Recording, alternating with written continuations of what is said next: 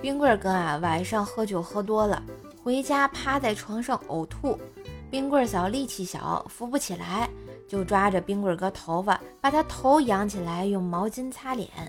冰棍小闺女心疼地说：“妈妈，小心点儿，别把爸爸给弄死了呀！” 果然，闺女都是贴心的小棉袄呀。冬天的时候啊，早上下了点雪，去买菜的路上，远远看到一老大爷摔倒了。我赶紧跑过去，想要扶他一把，结果脚下一滑，把大爷踹得更远了。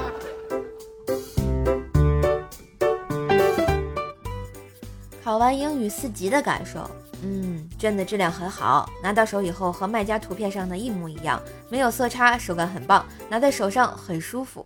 监考老师的服务态度很好，考场也很舒适。同学们都很满意，纷纷表示明年还会再来的。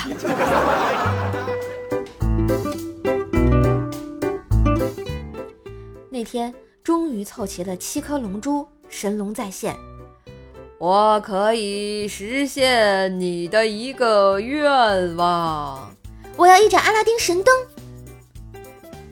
阿拉丁出现，我可以实现你三个愿望，说吧。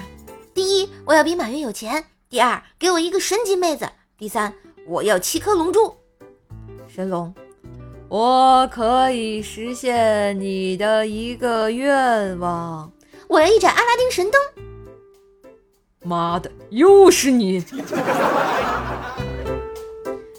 这是开端。